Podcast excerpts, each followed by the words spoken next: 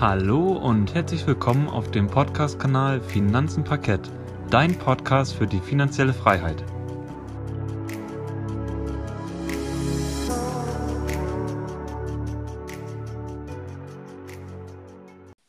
Schön, dass du wieder eingeschaltet hast bei unserem Podcast Finanzen Parkett. Heute wollen wir dir eine spezielle Folge hochladen zum Thema ETFs oder Exchange Traded Funds. Was ist überhaupt jetzt so ein Exchange Traded Fund? Also kurz gesagt, wir sprechen von ETFs. Wir wollen dir in dem heutigen Podcast einmal die Grundlagen zu diesem Thema erklären, weil viele tun sich schwer bei dieser Hürde bei den ETFs, weil sie überhaupt nicht wissen, wie sie jetzt hier den richtigen ETFs für sich finden, ja, es gibt auch noch verschiedene Arten von ETFs und da wollen wir dich einfach heute ein bisschen durchführen, dass du für dich den richtigen ETF finden kannst und dass du auch am Markt Bescheid weißt, wie ein ETF funktioniert. Ich will jetzt auch mal kurz sagen, was wir alles ansprechen werden in dieser Folge, damit du auch schon mal ein bisschen weißt, was auf dich zukommt. Also erstmal werden wir darauf eingehen, was ETFs überhaupt sind. Dann werden wir den Unterschied erklären zwischen physisch replizierenden ETFs und synthetisch replizierenden ETFs. Keine Angst, das sind wirklich sehr komplizierte Begriffe. Aber wir werden die dir sehr einfach erklären und auch, was die jeweiligen Vor- und Nachteile sind von physischen und synthetischen replizierten ETFs. Jetzt suchst du nach einem bestimmten ETF und dann siehst du das im komplett kryptischen Namen. Und dann wollen wir jetzt auch quasi erklären, was diese einzelnen kryptischen Abkürzungen bedeuten. Und das wird quasi der Gerrit dir dann auch noch erklären, was die einzelnen Kürzel bedeuten. Dann werden wir dir auch noch erklären, was der Unterschied ist zwischen einem ETF ist und einem aktiv gemanagten Fonds, den du zum Beispiel bei der Bank kaufen kannst. Da gibt es ja dann die DK-Fonds oder die Union Investment Fonds. Da gibt es ja verschiedene Bankprodukte in dem Bereich, die auch aktiv gemanagte Fonds dann quasi an den Kunden bringen. Dann gehen wir noch auf das Thema ein. Ja, wir wollen eigentlich nochmal alles so ein bisschen zusammenfassen in eine Art Pro und Contra. Was spricht für ETFs? Was spricht gegen ETFs? Und am Schluss wollen wir quasi auch nochmal so auf das Thema Swap-ETFs, also synthetische ETFs eingehen und auch nochmal auf physisch replizierende ETFs, was auch nochmal die Gefahren sein könnten. Dann werden wir auch vorstellen, welche die größten ETF-Anbieter sind. Und ganz zum Schluss geben wir da auch nochmal so ein kurzes Schlusswort und warum wir jetzt hier in dieser Folge keine steuerlichen Hinweise eingebaut haben. Aber ich würde sagen, Gerrit, jetzt habe ich schon extrem viel gesagt, was wir sagen wollen. Ich würde sagen, wir starten direkt in die Folge rein. Erklär uns doch mal, was versteht man überhaupt unter einem ETF? Du hattest ja schon eingangs erwähnt, die lange Vokabel für ETFs heißt Exchange Traded Funds. Und auf Deutsch übersetzt heißt das ganz einfach börsengehandelte Fonds. Ziel eines ETFs ist die Wertentwicklung eines Index, wie hier beispielsweise den deutschen Leitindex, den DAX. Und dieser ETF bittet halt diesen DAX nach, um halt die gleiche Rendite wie dieser Index zu erzielen. Natürlich immer abzüglich noch der geringen Gebühren eines ETFs. ETFs sind somit passive Finanzprodukte, weil sie auch sehr geringe Kosten nachweisen. Ein ETF bündelt quasi mehrere Regionen und Anlageklassen in einem, kann man sich so vorstellen, Wertpapierkorb und streuen, also diversifizieren, somit das Risiko. Und ETFs gibt es quasi für fast alle Anlageklassen. Damit können zum Beispiel die Anleger investieren in Aktien, Rohstoffe, aber auch Anleihen. Und mittlerweile sogar auch in Bitcoin haben wir auch nämlich vorgestellt. Da gibt es nämlich jetzt ein Produkt der Börse Stuttgart, das nennt sich dann aber nicht ETF, sondern ETP. Und das ist dann auch quasi ein Produkt, in dem ihr quasi in Bitcoin investieren könnt. Aber bevor natürlich so ein Produkt in so ein Produkt investiert, solltet ihr natürlich auch komplett verstehen, wie dieses Produkt funktioniert. Und deswegen wollen wir jetzt heute mal konkret auf diese Exchange Traded Funds eingehen, wie diese quasi funktionieren, damit du schon mal weißt, wie jetzt so ein ETF-Gruppe funktioniert und wie du den kaufen kannst. Ja, genau. aber Gerrit, ich würde sagen, fahr fort. Also ETFs können auch einfach und schnell, wie halt alle anderen Aktien auch, an der Börse gehandelt werden. Und somit vereinen sie die breite Risikostreuung eines Investmentfonds und die leichte quasi Handelbarkeit einer Aktie. Bei ETFs unterscheidet man hauptsächlich in zwei Arten, nämlich in, also man kann da sagen, man unterscheidet halt darin, was der ETF in sich hält, nämlich physisch replizierende oder synthetisch replizierende ETFs. Aber da kommen wir dann gleich nochmal später drauf zurück. Als Beispiel möchte ich hier den altbekannten Weltaktienindex, den MSCI World, einmal nennen. Dieser enthält nämlich zum Beispiel bis zu 1600 Unternehmen, also Aktien, aus 23 Industrieländern. Dann gibt es noch einen Index, der sowohl entwickelte Länder als auch Schwellenländer abdeckt. sowie halt auch die jeweiligen Nebenwerte berücksichtigt. Das ist zum Beispiel der MSCI All Country World Investable Market Index, also kurz MSCI ACWI IMI Index. Und dieser enthält etwa 8850 Werte aus 49 Industrie- und Schwellenländern. Natürlich, hatte ich auch eben schon erwähnt, man kann auch den DAX nachbilden, den MDAX, SDAX. Es gibt aber auch zum Beispiel Nachhaltigkeit-ETFs, Immobilien-ETFs, Öl-ETFs, Dividenden-ETFs. Also alles, was das Anlegerherz sich wünscht, das kann man auch quasi nachbilden lassen. Da unterscheidet man nachher hinsichtlich der Kosten, aber in dieser Podcast-Folge wollen wir da auch gar nicht so tief reingehen. Ich würde erstmal sagen, Yannick, du stellst uns ja nochmal die physisch replizierenden ETS vor, aber auch die synthetisch replizierenden ETS. Was ist das überhaupt? Genau, da werde ich jetzt auch gleich drauf eingehen, aber ich glaube, am Anfang ist natürlich nochmal interessant für den Zuhörer. Genau, also es gibt jetzt ja viele ETFs, aber ich meine, hat jetzt der Fuchs und hat der Hirsch auch ETFs? Und ich kann von mir aus sagen, ich habe einen ETF und ich, zwar ich habe einen Dividenden-ETF, weil du jetzt gerade schon die verschiedenen Arten von ETFs angesprochen hast. Mhm. Ich habe quasi einen ausschüttenden und einen auf sich, der konzentriert sich quasi nur auf Dividendenwerte. Ja, der, das ist quasi dann mein ETF, den habe ich von mhm. der Vanguard Group. Das ist mhm. nämlich der FTSE oder FTSE kurz genannt, All World High Dividend Yield. Und ich glaube, wir können das auch mal in die Shownotes reinpacken, in welche ETFs wir investiert haben. An der Stelle aber auch wieder keine Anlageberatung, was ETFs angeht. Du musst dir deine eigene Meinung bilden. Wir wollen hier auch keine Kaufempfehlung aussprechen oder auch keine Verkaufsempfehlung von ETFs. Aber ich glaube, Gerrit, auch noch mal kurz interessant, wenn du mal kurz uns erzählen könntest, in welchen ETF du persönlich investiert bist.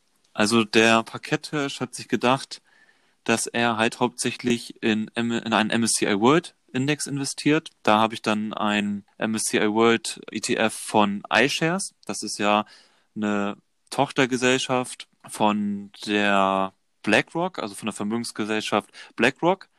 Und dann habe ich einen weiteren iShare ETF auf den, kurz gesagt, auf den EM, auf den Emerging Market, also auf die Schwellenländer. Und somit decke ich quasi die ganze Welt ab. Also man kann natürlich das auch immer, da scheiden sich so ein bisschen die Geister, ähm, ob man vielleicht dann in dem Fall nur ein Produkt wählt, also vielleicht diesen MSCI All Country World Index. Aber da ich das schon länger bespare, das Teil, habe ich mich damals auch entschieden, dass ich das getrennt lasse, weil man darüber dann auch einfach selbst bestimmen kann, wie hoch der Anteil vielleicht in den Schwellenländern sein soll oder wie hoch der Anteil im Rest der Welt sein soll, also in den Industriestaaten oder Industrieländern. Und derzeit ist es halt so, dass ich 75 Prozent in den MSCI World Index investiere und die restlichen 25 Prozent, also der für mich mehr risikobehaftete Teil, geht dann halt in den Emerging Market Teil. Also man kann sagen, als Beispiel, wenn man 100 Euro investiert, gehen quasi 75 Euro in den MSCI World und 25 Euro in den MSCI Emerging Market Index. Genau, das zu, zu mhm. mir. Ja, schon mal sehr interessant. Und ich würde sagen, jetzt gehe ich nochmal ein bisschen auf diese physisch replizierenden und synthetisch replizierenden ETFs ein. Da will ich aber auch nur ganz kurz drauf eingehen, weil da kann man natürlich auch eine Stunde oder zwei Stunden drüber reden. Ja. Aber wir wollen das ja hier möglichst ja, prägnant aufbereiten und auch möglichst kurz aufbereiten. Und deswegen werde ich jetzt auch direkt mal anfangen mit dem physisch replizierenden ETF. Wir haben zum Beispiel, glaube ich, beide einen physisch replizierenden ETF, oder Gerrit? Ja, ich meine genau. ja, ich mein schon. Mhm. Ich verfolge nämlich auch lieber den physisch replizierenden ETF, aber da muss jeder seine eigene Meinung bilden. Aber ich glaube, es ist auch am Markt eher so, dass die, dass die Großteil der Anleger eher auf physisch replizierende ETFs setzt. Ja, dann will ich jetzt direkt mal darauf eingehen, was ist überhaupt ein physisch replizierender ETF? Dieser Wertpapierindex, die bilden quasi diesen Index nach und zur Nachbildung des Indexes werden zwei Methoden angewendet, die vollständige und die partielle Replikation. Kommen wir aber zunächst zur vollständigen Replikation. Das heißt, der ETF hält alle Wertpapiere in exakt derselben Gewichtung wie der Index. Also er hat auch wirklich diese Wertpapiere erkauft, diese Wertpapiere. Und die partielle Replikation heißt, es werden nur Teile des, der Indextitel im ETF abgebildet und letztere kommt häufig bei sehr breiten und ja illiquiden Indizes zum Einsatz, wo zum Beispiel dann die Kosten für die vollständige Nachbildung des Indexes die Performance des ETFs quasi negativ beeinflussen könnte, weil einfach zu viele Werte in diesem Index vorhanden sind. Das ist dann wahrscheinlich auch einfach bei diesen extrem großzahligen ETFs, die 8, 9, 10, 20.000 Aktien drin haben, wird wahrscheinlich dann eher partiell repliziert.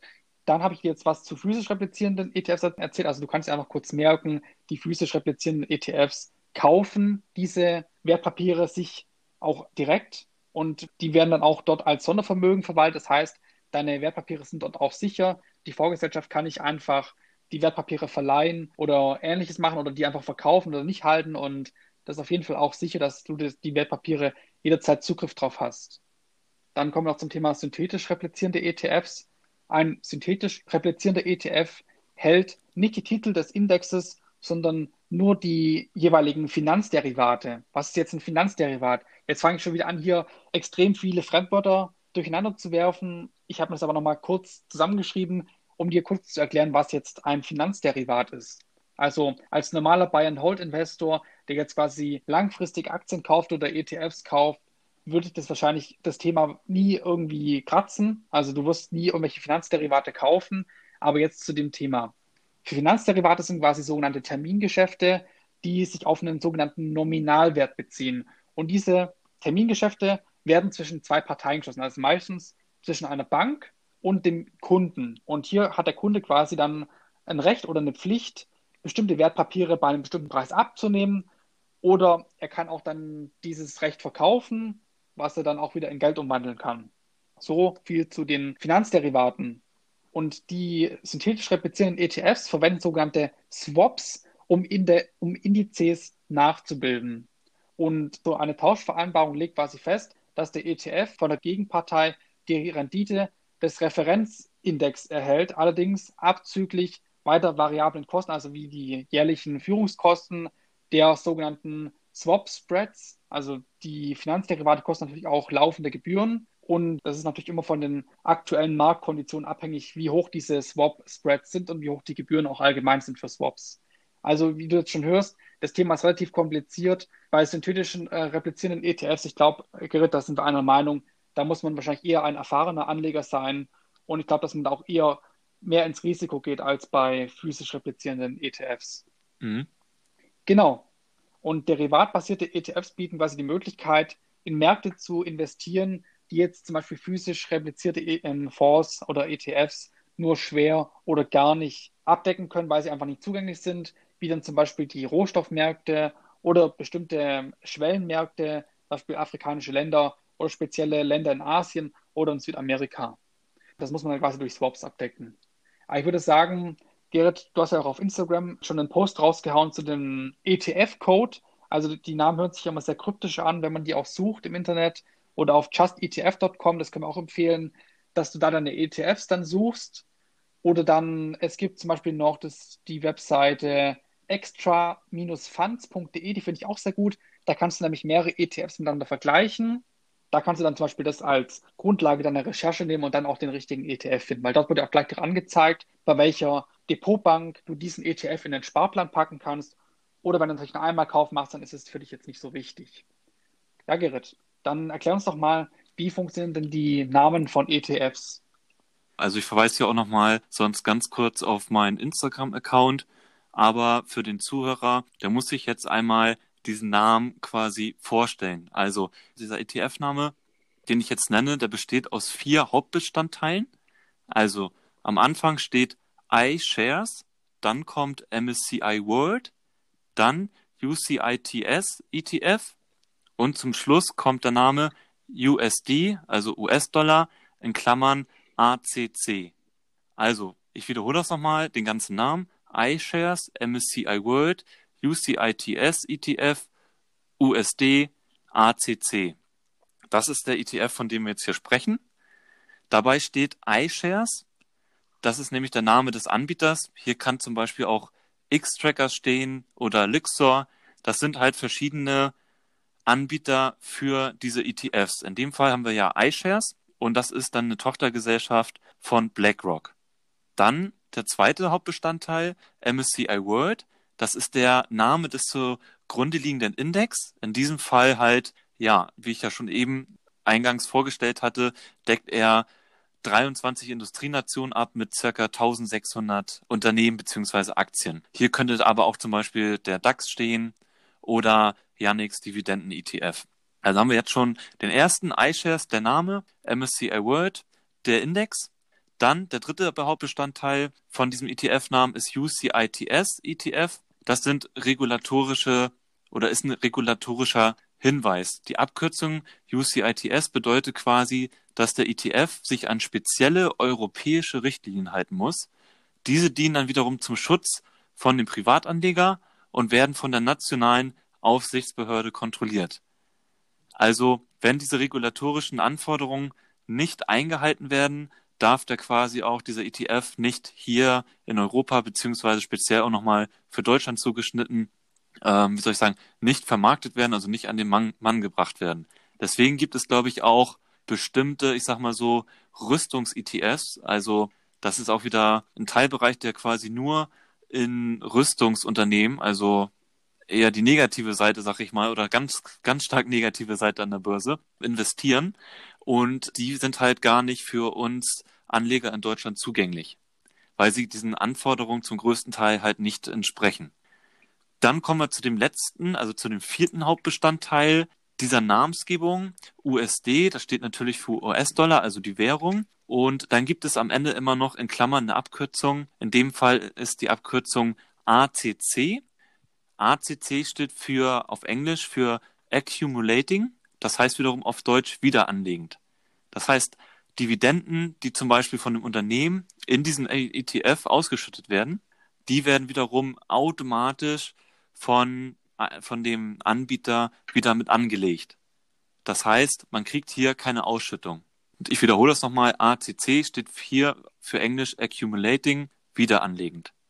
Ausschüttende ETFs hingegen, die können zum Beispiel quartalsweise ausschütten oder einmal jährlich oder halbjährlich. Die werden dann mit einem D, mit einem DIST, also D-I-S-T oder DIS, D-I-S gekennzeichnet. Und das steht dann für Distributing, also ausschüttend. Ich wiederhole das Ganze nochmal ganz kurz. Also wir haben hier den iShares MSCI World UCI TS ETF, am Ende dann noch USD, ACC, iShares ist der Anbieter, MSCI World ist der Index, UCITS ETF sind regulatorische Anforderungen, USD in Klammern ACC ist die Währung und halt, ja, ob der ETF ausschüttend ist oder eher wiederanliegend ist. Ich finde, das soll jetzt für diese Namensgebung an dieser Stelle erstmal gewesen sein. Und dann kommen wir jetzt erstmal zu dem Thema, worin liegt eigentlich der Unterschied zwischen ETFs und aktiv gemanagten Fonds? Also zunächst einmal klären wir, was ist überhaupt ein aktiv gemanagter Fonds? Bei aktiv gemanagten Fonds entscheidet quasi ein Fondsmanager, also eine natürliche Person, darüber, in welche Wertpapiere der Fonds auf dem Aktienmarkt investiert. Die Auswahl der Wertpapiere richtet sich dann quasi wiederum nach einer vorfestgelegten Anlagestrategie. Das kann natürlich sein, nur Investitionen in Wachstumsunternehmen wie jetzt zum Beispiel Amazon, Apple, Microsoft etc. Oder da kann eine Anlagestrategie sein, dass man halt nur in Immobilien investiert oder nur in Rohstoffe oder in bestimmte Märkte oder in bestimmte Indizes. Also auch hier kann man in verschiedene Sektoren, Märkte etc. oder Anlagestrategien investieren, aber das Ganze übernimmt dann aktiv ein Fondsmanager. Dabei kann es sich halt nicht nur um, einen reinen Aktienfonds handeln, sondern auch um Anleihenfonds, also einen ähm, sogenannten auch Rentenfonds oder in einem Mischfonds, also eine, eine Form aus beiden. Der Fondsmanager ist dann von sich so überzeugt, dass er mit seinen eigens ausgewählten Aktien auf dem Aktienmarkt versucht langfristig besser abzuschneiden als der Gesamtmarkt. Also eine sogenannte Überrendite soll hier natürlich dann erzielt werden. Das tritt aber wirklich nur sehr selten ein und natürlich verlangen auch Fondsmanager im Vergleich zu einem ETF sehr hohe Gebühren. Also aktiv kann man festhalten, hier sitzt eine Person hinter, die das Ganze steuert und die will natürlich auch irgendwie für diese Überrendite, die die Person versucht zu erzielen, irgendwie entlohnt werden und das macht es dann in Form von hohen Gebühren. So, nun gehen wir nochmal auf das Thema passives Investieren ein. Bei passivem Investieren ist es nämlich so, dass die gar nicht von so einer Person, sage ich mal, von einem sogenannten Fondsmanager in erster Linie gesteuert werden, sondern passive gemanagte Fonds Dabei handelt es sich dann, wie gesagt, um einen ETF oder um Indexfonds. Und der ETF enthält im gleichen Verhältnis die Wertpapiere, wie sie halt auch in dem Index am Aktienmarkt enthalten sind. In diesem Fall jetzt mal als Beispiel der DAX, der enthält ja die, größten, die 30 größten Aktiengesellschaften im deutschen Raum. Und ETFs sind darüber hinaus im Gegensatz zu aktiven Investmentfonds börsentäglich handelbar. Aktive sind das in dem Fall halt nicht. Und sowohl bei ETFs als auch bei Indexfonds gibt es dann, wie gesagt, keinen aktiven Fondsmanager. Deshalb sind die Kosten von ETFs wesentlich niedriger als die von aktiv gemanagten Fonds oder von auch automatisierten Systemen. Das ist quasi der Unterschied noch einmal zwischen dem aktiven Fonds und einem passiven Fonds. Als nächstes würde ich dann auf das aktive beziehungsweise nochmal auf das passive Investieren eingehen. Aber was ist jetzt hier eigentlich wirklich besser? Da habe ich nämlich herausgefunden, dass es sogar schon mittlerweile wissenschaftlich erwiesen ist, dass die meisten aktiv gemanagten Fonds den Gesamtmarkt langfristig nicht schlagen können.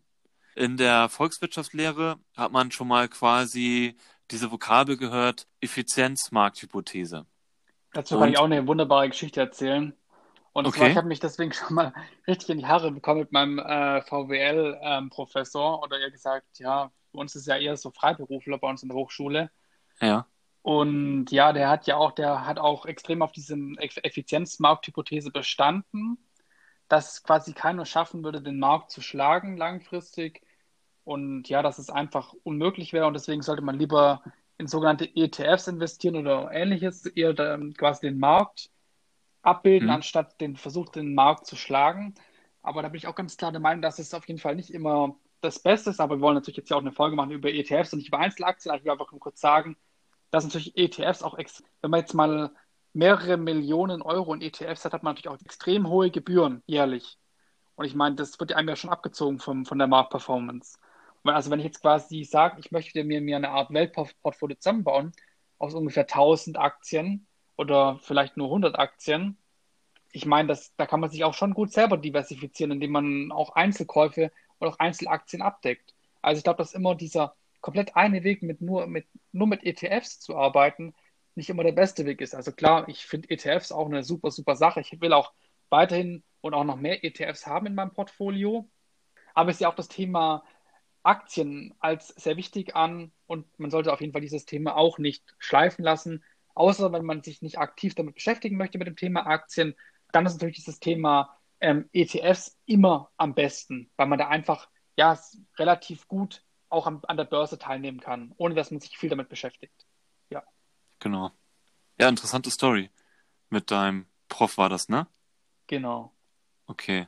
Jetzt genau nochmal zurück zu der Frage, warum passives Investieren besser ist als aktives Investieren. Das liegt natürlich, wie gesagt, daran, dass die das eine aktiv gemanagt wird und natürlich auch liegen die Gründe dafür, dass man hier viel höhere Gebühren hat.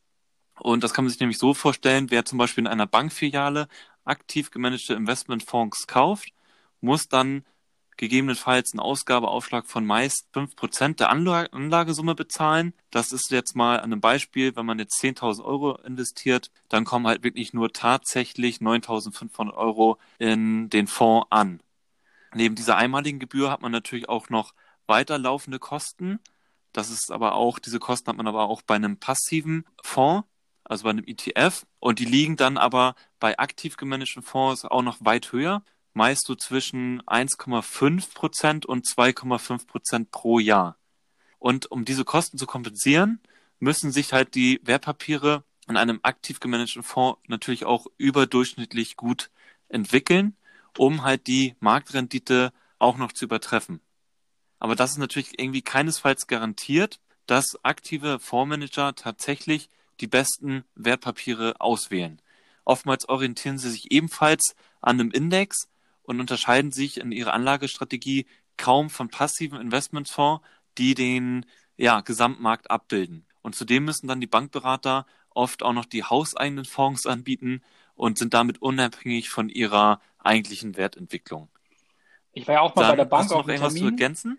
Ja? ja, ich war mal bei der Bank auf dem Termin und wollte dann auch ein Depot eröffnen und so weiter. Ich war halt noch viel zu jung und so weiter. Und das Erste, was die mir dort verkaufen wollten, waren nicht irgendwelche, also haben sie mir auch gesagt, Aktien machen überhaupt keinen Sinn. Aktien sind total blöd. Also wer Aktien kauft, das ist wirklich absolut totales Mittelalter gefühlt. Aha. Aber das ist nämlich, ich habe das damals gar nicht verstanden, weil ich noch so jung war. Aber es war einfach aus dem Grund, da, weil die Bank an den Aktien fast nichts verdient, außer halt die, die Ordergebühr und das Depotentgelt, das ich bezahlen muss. Aber an dem Fonds haben sie quasi ja ein regelmäßiges Einkommen und so weiter. Ich glaube, die bekommen auch eine Art Prämie oder sowas, wenn sie mir quasi so einen Fonds empfehlen. Und deswegen war da auch immer dieses Fondssparen, wurde mir immer empfohlen, als junger Mensch soll ich machen. Das wäre das Beste, was ich machen könnte. Und jetzt bin ich mehr als froh, dass ich so ein, in Anführungszeichen, muss ich immer selber eine Meinung bilden, aber ich sehe es als einen Blödsinn an, dass ich so einen Blödsinn nicht mitgemacht habe. Mir ja. wurde auch schon mal fast ein Bausparvertrag verkauft oder ja, Versicherungen werden ja auch am, am laufenden Band verkauft. Also man muss immer aufpassen, man muss sich überall seine eigene Meinung bilden, man darf nicht einfach blind Leuten folgen.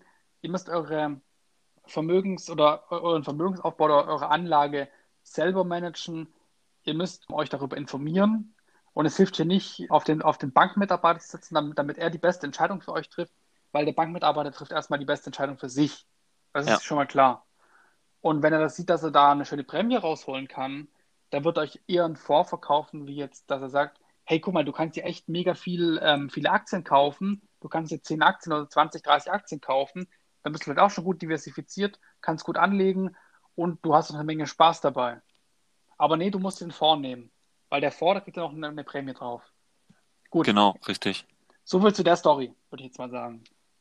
Genau, kommen wir zu Pro und Contra. Also, was spricht quasi für ETFs und was spricht gegen ETFs? Ja, da würde ich sagen, fange ich doch direkt mal mit den Argumenten an, die für einen ETF sprechen. ETFs sind quasi im Aufbau vergleichbar mit Investmentfonds, aber der große Unterschied ist quasi, dass sie genau, fast genau gleich funktionieren wie Einzelaktien, da sie quasi an der Börse gehandelt werden können. ETFs können folglich jederzeit geh- und verkauft werden.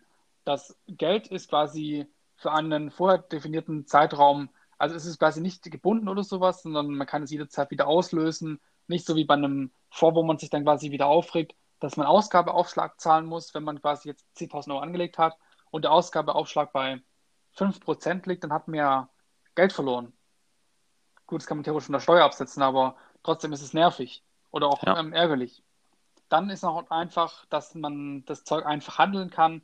Jeder kann sich ein Depot aufmachen, dann direkt einen ETF kaufen. Außerdem ein weiterer großer Pluspunkt, ETFs sind unschlagbar günstig, weil sie einfach passiv gemanagt sind und nicht aktiv gemanagt sind. Also es ist ja keiner dahinter, sondern der ETF folgt dem Index und somit muss auch keine Arbeit groß passieren, außer dass vielleicht irgendwelche IT-Prozesse im Hintergrund laufen und Aktien automatisch kaufen und verkaufen. Das heißt, du zahlst im Jahr nur 0,2 oder 0,5 Prozent Gebühren. Was ich jetzt auch nochmal sagen möchte an der Stelle, viele fragen sich immer, ja, muss ich dann irgendwie da das Geld an die Vorgesellschaft überweisen oder wie bezahle ich denn die Gebühren? Also um die Gebühren brauchst du gar keine Sorgen machen. Die werden dir direkt von deinem ETF-Volumen abgezogen. Einmal im Jahr. Ja. Da brauchst du überhaupt keine Sorgen machen es wird alles für dich gemacht. Du musst da gar nichts machen. Du musst nichts überweisen, du musst da niemand irgendwie ein Geschenk machen, du musst nichts machen. Der Doch, ETF Geld auf dem Konto alles. haben. Geld auf dem Konto haben, das ist wichtig, sonst geht das alles nicht. Kaufen. Ja, genau. Genau, ja, okay, das ist die Voraussetzung. Aber du musst dann danach nichts mehr machen. Und das ist einfach der Vorteil an passiv gemanagten Fonds, dass du erstens die einfach handeln kannst und zweitens sie eigentlich unschlagbar günstig sind und somit kommen auch die Fondsmanager immer weiter unter Druck und müssen natürlich auch abliefern. Weil ich glaube, diese ETFs sind ja erst seit, würde man sagen, also die, wann waren die in aller Munde? Ich glaube, so 2015 hat man angefangen, darüber zu reden, über das Thema. So kam es mir vor. Ja. Also man hat keine hohen Anschluss- und Verwaltungskosten durch ETFs. Man hat geringe Kosten. Gut, man kann jetzt natürlich das nicht mit einem Aktienkauf oder Verkauf vergleichen, weil bei einer Aktie muss ich ja keine Managementgebühr zahlen oder ähnliches laufende Kosten, sondern eine Aktie kaufe ich und verkaufe ich und muss dann Geld bezahlen. Aber ich muss nicht in der Mitte nochmal irgendwelche Verwaltungskosten oder sowas zahlen. Was natürlich auch nochmal ein positiver Punkt ist, dass wenn man jetzt alle Fonds in einen Topf werfen würde und alle ETFs in einen Topf werfen würde, dass die ETFs in den letzten Jahren im Durchschnitt besser ab abgeschlossen haben als die aktiv gemanagten Fonds. Und daraus lässt sich dann auch leider diese Effizienzmarkthypothese ableiten. das Gute ist auch, wenn du quasi nur zwei ETFs hast oder ein ETF hast, dass du eigentlich nicht rebalancen musst oder nur wenig rebalancen musst, weil wenn du jetzt halt 100 Aktien im Depot hast, dann, dann bist du den ganzen Tag fast nur am rebalancen und gucken, dass die Positionen nicht zu groß werden. Weil ich meine, wenn eine Aktie halt mal 1000 Prozent im Plus ist, dann ist die Position halt mal zehnmal so groß wie andere Positionen, die vielleicht noch nicht so stark performt haben. Und da musst du dann halt auch ein bisschen drauf achten, damit dein Depot nicht aus dem Gleichgewicht kommt. Das heißt, du musst sogenanntes Rebalancing betreiben. Und das musst du bei ETFs fast nicht machen. Und du hast Zeit für andere Dinge. Du musst dich mit dem Thema Börse quasi nicht beschäftigen. Du musst dich einfach nur einmal damit beschäftigen, den richtigen ETF für dich selber zu finden, für deine Anlagestrategie und dann war es das. Dann, dein Geld ist sicher bei den Vorgesellschaften, da es unter Sondervermögen fällt, wie auch Fonds und deine Wertpapiere im ETF sind also sicher. ein weiterer Vorteil ist natürlich auch, durch einen ETF hast du eine große Risikostreuung. Also durch Einzelaktien können natürlich stark an Wert verlieren, was herbe Verluste für, die, für dich als Anleger bedeuten kann. Aber ist jetzt quasi ein Unternehmen insolvent, dann ist ja die Aktie nichts mehr wert, wie wir jetzt auch gesehen haben bei Wirecard, die waren ja mal bei 100 Euro pro Aktie und sind jetzt noch bei 2 Euro oder so. Ja, 2 Euro, lass es 2 Euro sein. Und das ist halt bei dem ETF das Gute. Ich meine, eine Wirecard-Aktie war sicher auch in dem MSCI World drin oder in anderen ETFs, aber das macht nicht mal ein Promille an Prozent aus. Also das ist, kannst du quasi, ja, das merkst du quasi gar nicht, wenn dein Unternehmen pleite geht, weil so viele Unternehmen in diesem ETF drin sind, dass es gar nicht ins Gewicht fällt. Ja. Selbst wenn du einen DAX-ETF gekauft hättest, wäre nicht arg viel passiert, um ehrlich zu sein. Und somit ist quasi das, die Möglichkeit, einen Totalverlust zu erfahren durch ETFs wirklich sehr gering bis unmöglich. Dann komme ich jetzt aber, jetzt habe ich viel zum Pro gesagt, jetzt will ich auch natürlich zum Kontra sagen. Ich habe nämlich das allgemeine Marktrisiko. Das heißt, ich habe hohe Schwankungen und auch hohe Volatilität und das kann ich ja bei einer eigenen Anlage durch, äh, in Einzelaktien besser regulieren oder durch einen Fonds, weil hier dann der Fondsmanager hinter steckt, der sich dann quasi auch nach der Volatilität, also nach den Schwankungen, sein Investment ausrichten kann. Trotz der vielen Vorzüge haben ETFs jedoch auch ihre Nachteile, da sie quasi einen Markt abbilden und eine Outperformance ist quasi eigentlich nicht möglich. Also mit Outperformance meinen wir quasi, dass du besser performst wie der Markt. Das ist ja quasi nicht möglich, weil du ja den Markt kaufst mit dem ETF. Wie auch immer, ich glaube, wer sagt das immer? Der Gott, der Gott Kommer oder so. Du kaufst dir die Welt AG mit einem ETF. Also du genau. kaufst quasi die ganze Welt, wenn du ja. dir das so zusammenstellen möchtest mit einem MSCI World und einem Emerging Markets. Das geringe Risiko geht damit auch dann meist mit einer eher überschaubaren Rendite einher. Also du wirst wahrscheinlich eher so bei 7% per annum liegen. Mit einer richtig guten Aktienauswahl kann es auch mal bei 12 bis 15% per annum liegen. Aber dann muss ich auch natürlich den Faktor Zeit mit einrechnen, weil du musst ja die richtigen Aktien für deine Strategie finden. Ja, wer sein Portfolio breit diversifizieren will, ist mit ETFs gut beraten, denn jeder Aktien- oder ETF-Kauf verursacht Kosten und es ist so also teurer, alle 30 DAX-Unternehmen zu kaufen, als quasi jetzt zu sagen, ich kaufe mir den einen ETF nur. Weil du musst ja, wenn du alle DAX-Unternehmen kaufst, musst du 30 Mal allein für den Kauf Ordergebühr bezahlen. wenn ich mir für den ETF, wenn ich mir den DAX-ETF kaufe, muss ich ja nur einmal diese ETF-Ordergebühr zahlen. Das ist natürlich auch wieder eher ein Vorteil für den ETF. Dennoch sollte aber beachtet werden, dass der ETF im Unterschied zu Einzelaktien laufende Kosten produziert. Und wie ich auch schon gesagt habe, wenn du mehrere Millionen Euro an Vermögen hast, dann wirst du natürlich auch merken, dass das ordentlich Geld kostet pro Jahr. Wenn du, auch wenn du nur 0,2 Prozent zahlen musst, ist es trotzdem eine ganze Menge Holz. Dann hast du natürlich auch noch bei, jetzt kommen wir wieder zum Thema synthetische ETFs. Bei synthetischen ETFs hast du ja gewisse Nachteile. Durch den Abschluss quasi einer Swap-Vereinbarung entsteht ein sogenanntes Kontrahentenrisiko. Das heißt, der ETF ist davon abhängig, dass der Swap-Partner seinen Verpflichtungen nachkommt. Also es heißt quasi, wenn der Swap-Partner ja insolvent geht, dann kann es auch gut sein, dass ein ETF, also die Forderungen, die dann stehen durch den Swap-Vertrag, dass der ETF nichts mehr wert ist. Weil die Swaps sind ja nicht Teil des Sondervermögens. Das heißt, es ist nicht so sicher wie jetzt ein physisch replizierender ETF.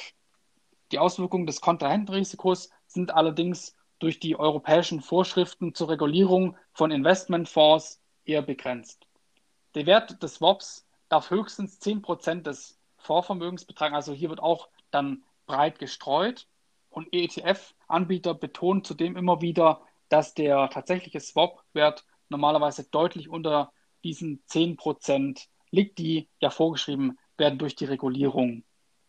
Zusätzlich treffen die verschiedenen ETF-Anbieter Vorkehrungen, um das Kontrahentenrisiko zu mindern. So werden die Swap-Partner zum Teil dazu verpflichtet, Sicherheiten für diese Swaps zu hinterlegen, die über den tatsächlichen Wert der Swaps, also der letztendlichen Swaps, hinausgehen. Und die Besicherungsverpflichtungen sind aber in aller Regel nicht in den Verkaufsprospekten der jeweiligen ETFs verankert. Deshalb sollten hier die Anleger auf jeden Fall sich dem Risiko bewusst sein von Swaps. Ja, dann kommen wir noch zum Thema physisch replizierende ETFs. Welche Nachteile können hier passieren oder welche Nachteile gibt es hier? Auch ETFs, die physisch replizieren, also die quasi den Index, ja, die Wertpapiere nachkaufen, sind Fondsvermögen, aber haben auch ihre Tücken praktisch. Alle Fondsgesellschaften behalten sich nämlich die Möglichkeit vor, die Wertpapiere im Besitz des Fonds zu verleihen. Also hier auch wieder, ich glaube, das ist auch wieder das Thema ja, der Swaps. Also sie sind quasi dann auch diese Swap-Partner, dass sie quasi Spekulanten, die auf einen Absatz von einer Aktie wetten, diese leihen. Und somit kann ja auch hier ein Leerverkauf geschehen. Und dann könnte natürlich auch dein ETF darunter leiden, theoretisch. Um diese Aktien vom ETF leihen zu können, müssen natürlich sogenannte Gebühren anfallen und dadurch kann natürlich auch dein ETF profitieren von der Performance her. Es kann natürlich auch gut sein, dass du dann durch diese Strategie, dass deine Vorgesellschaft die Aktien auch mal verleiht, eine höhere Gebühr einfahren kannst und das ist natürlich auch ein schöner Vorteil für dich. Aber das womöglich das größere Problem ist aber, die Anleger müssen zwar das volle Risiko der Wertpapierleihgeschäfte tragen, aber von den Erträgen erhalten sie teilweise wirklich nur sehr geringe Prozente, da die ETF-Anbieter sich hier an den Verkaufsprospekten normalerweise ein Recht von 50 Prozent der Erträge aus diesen Leihgeschäften für sich behalten. Also wie man hier sieht, man kann hier auch dann jetzt nicht so wirklich viel mitverdienen bei dem Thema. Ich würde sagen, jetzt sind wir schon fast am Ende der Podcast-Folge. Ich glaube, jetzt kommen wir noch zu den größten ETF-Anbietern der Welt oder nee, allgemein in Deutschland. Ich würde sagen, Gerrit, Bühne frei, erzähl uns was über die ETF-Marktanteile in Deutschland. Genau, also für den Zuhörer ist das vielleicht nochmal eine wichtige Info. Die Daten, die wir jetzt hier kommunizieren, die sind quasi vom 17. April 2019. Ich habe nämlich im Internet recherchiert und keine aktuelleren Daten gefunden. Also deswegen, die Daten, die wir jetzt hier kommunizieren, sind vom 17. April 2019. Also, der größte Marktanteil in Deutschland hat der Anbieter iShares mit knapp 50 Prozent. Und somit ist es halt auch hier in unserem Diagramm auf Platz 1. Und iShares ist ja, wie schon gesagt, eine BlackRock-Tochter und weltweit ist BlackRock mit iShares sogar die Nummer 1 bei passiven Investments. Aber auch in Deutschland hat ähm, iShares den Marktanteil trotz neuer Konkurrenten in den vergangenen Jahren es geschafft, den Marktanteil sogar leicht auf 50 Prozent auszubauen. Das heißt, jeder zweite ETF in Deutschland stammt somit von iShares. BlackRock wurde halt 1988 gegründet und iShares deckt ein breites Anlageuniversum mit einer der größten Produktpaletten an ETFs in allen Anlageklassen und in vielen Investmentthemen an. Bei allen wichtigen deutschen Online-Brokern, wie zum Beispiel die ING Bank, Comdirect, Trade Republic und so weiter, sind halt viele iShares ETFs auch im ETF-Sparplan verfügbar. An zweiter Stelle steht X-Trackers mit 12,7% Marktanteil in Deutschland und mit ja, X-Trackers hat 2007 die Deutsche Bank quasi in das ETF-Abenteuer ausgebaut und das ETF-Geschäft der DWS, also von der Deutschen Bank, hat sich damit dann zum zweitgrößten ETF-Anbieter Europas entwickelt und auch in Deutschland ist X-Trackers quasi somit die Nummer zwei. Und etwa jeder achte ETF stammt hier in Deutschland von der DWS. Ich denke mal, auf die Deutsche Bank müssen wir jetzt hier nicht weiter eingehen. Die kennt, denke ich mal, der größte Teil unserer Zuhörer. An dritter Stelle steht dann Luxor mit 7,9 Prozent. Also ich hoffe mal, dass ich hier den Namen richtig ausgesprochen habe. Aber Lixor hat quasi mit dem börsengehandelten Fonds im Jahr 2001 begonnen und auf Platz 4 ist dann Vanguard mit 6%. Das ist eine US-Gesellschaft. Auf Platz 5 mit 5,6% befindet dann sich Amundi. Das ist dann wiederum eine Tochtergesellschaft einer französischen Großbank. Ich gehe jetzt nochmal die einzelnen kurz durch. Auf Platz 6 befindet sich Spider mit 4,8%. Auf Platz 7 UBS mit 3,1%. Auf Platz 8 Invesco mit 3%. Dann gefolgt auf Platz 9 die DK, das ist eine Fondsgesellschaft der Sparkasse mit 1,6% Marktanteil. Und dann auf Platz 10 und 11 Comstage, das ist ja die Tochter der Commerzbank mit 1,5% und die BNP Baribas kannte ich vorher jetzt nicht wirklich mit 1,3% Marktanteil. Wusstest du, dass die Consorsbank zur BNP Paribas gehört? Nee, wusste ich nicht. Aber hast was Neues gelernt, das habe ich nämlich auch vor kurzem rausgefunden. Okay. Also Ja. teilen sie sich dann, äh, ja gut, dann ist der Marktanteil größer, aber wahrscheinlich einfach Das ist nur was- unter einfach zwei eine Marke von der verschiedenen. BNP Paribas. Also das ist einfach eine Marke. Ach so, Ähm, okay. Die Consorsbank, genau. Okay, alles klar. Gut, danke für die Aufklärung, das wusste ich nicht. Dann wird wahrscheinlich auch dann, wenn ich dann jetzt über die Consorsbanken BNP Paribas ETF kaufe, wird wahrscheinlich da auch ähm, Sonderkonditionen möglich sein. Ja, Also vielleicht auch wahrscheinlich. an alle Anleger von der Consorsbank. Ich würde, glaube ich, an der Stelle mal einen Blick auf diesen ETF-Anbieter BNP Paribas werfen, wenn ihr bei der Consorsbank seid. Mhm. Eventuell könnt ihr da noch ein paar Kosten einsparen, aber es ist nur eine reine Spekulation meinerseits. Ja, dann würde ich sagen, kommen wir doch zum Schlusswort. Ähm, ich habe erst so weiter nichts zu ergänzen. Hast du noch irgendwie ein Thema, Yannick? Also ich meine, wenn sich in die ETF-Welt was verändern sollte oder wenn wir noch weitere interessante Themen finden zum Thema ETF, werden wir auf jeden Fall noch weitere Folgen zu dem Thema produzieren. Ja. Und wir werden jetzt auch mit Absicht hier nicht auf das Thema Steuern eingehen, weil sich das natürlich laufend ändert durch unseren Finanzminister Olaf Scholz. Und somit ist, macht es hier eher weniger Sinn, sich damit zu beschäftigen. Und ich meine, die Steuern bei, bei Aktien oder ETFs oder auch allgemein im Depot läuft ja schon fast automatisch ab. Da muss man ja nicht mehr viel Ja. machen. Und somit ist das Thema eher unwichtig und auch eher langweilig.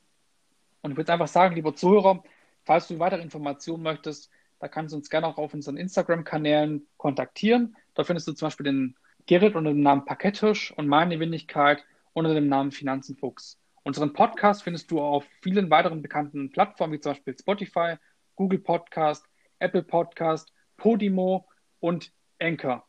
Und jede Podcastaufnahme wird unter anderem auch auf unserem YouTube-Kanal Finanzen Parkett veröffentlicht. Und dort kannst du auch gerne über die Kommentare mit uns in Verbindung treten. Und ich würde jetzt einfach sagen, an der Stelle, wenn dir der Podcast gefallen hat, dann hinterlass uns doch gerne eine Bewertung und einen Follow und unterstütze diesen Podcast. Schön, dass du zugehört hast und vielen Dank, dass du bis zum Ende dran geblieben bist. Wir verabschieden uns für diese Folge und wünschen dir noch einen schönen Tag. Mach's gut und weiterhin viel Erfolg auf dem Weg zur finanziellen Freiheit. Bis zum nächsten Mal und auf Wiederhören.